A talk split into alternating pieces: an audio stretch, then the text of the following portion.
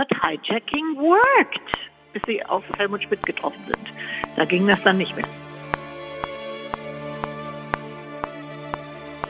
Die, die Begleitorchestrierung des Ganzen war Morde an Politikern und an deutschen Entscheidungsträgern. Das war einfach so. Das war die Zeit der RAF, der so, sogenannte deutsche Herbst.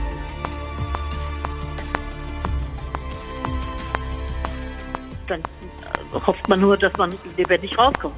Aber wenn natürlich Sprengstoff irgendwo zur Explosion gebracht werden soll, da hat man natürlich Todesangst. Wir hoffen nur, dass uns das Ganze nicht um die Ohren fliegt, aber wenn, dann geht das wenigstens schnell.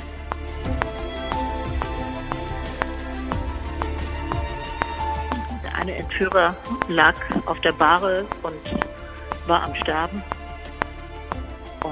Äh, ich habe mir einen Moment lang überlegt, ob ich hingehen sollte und ihm die Hand halten sollte, weil er tat mir dann auch leid. Und dann wollten wir nur noch so schnell wie möglich weg.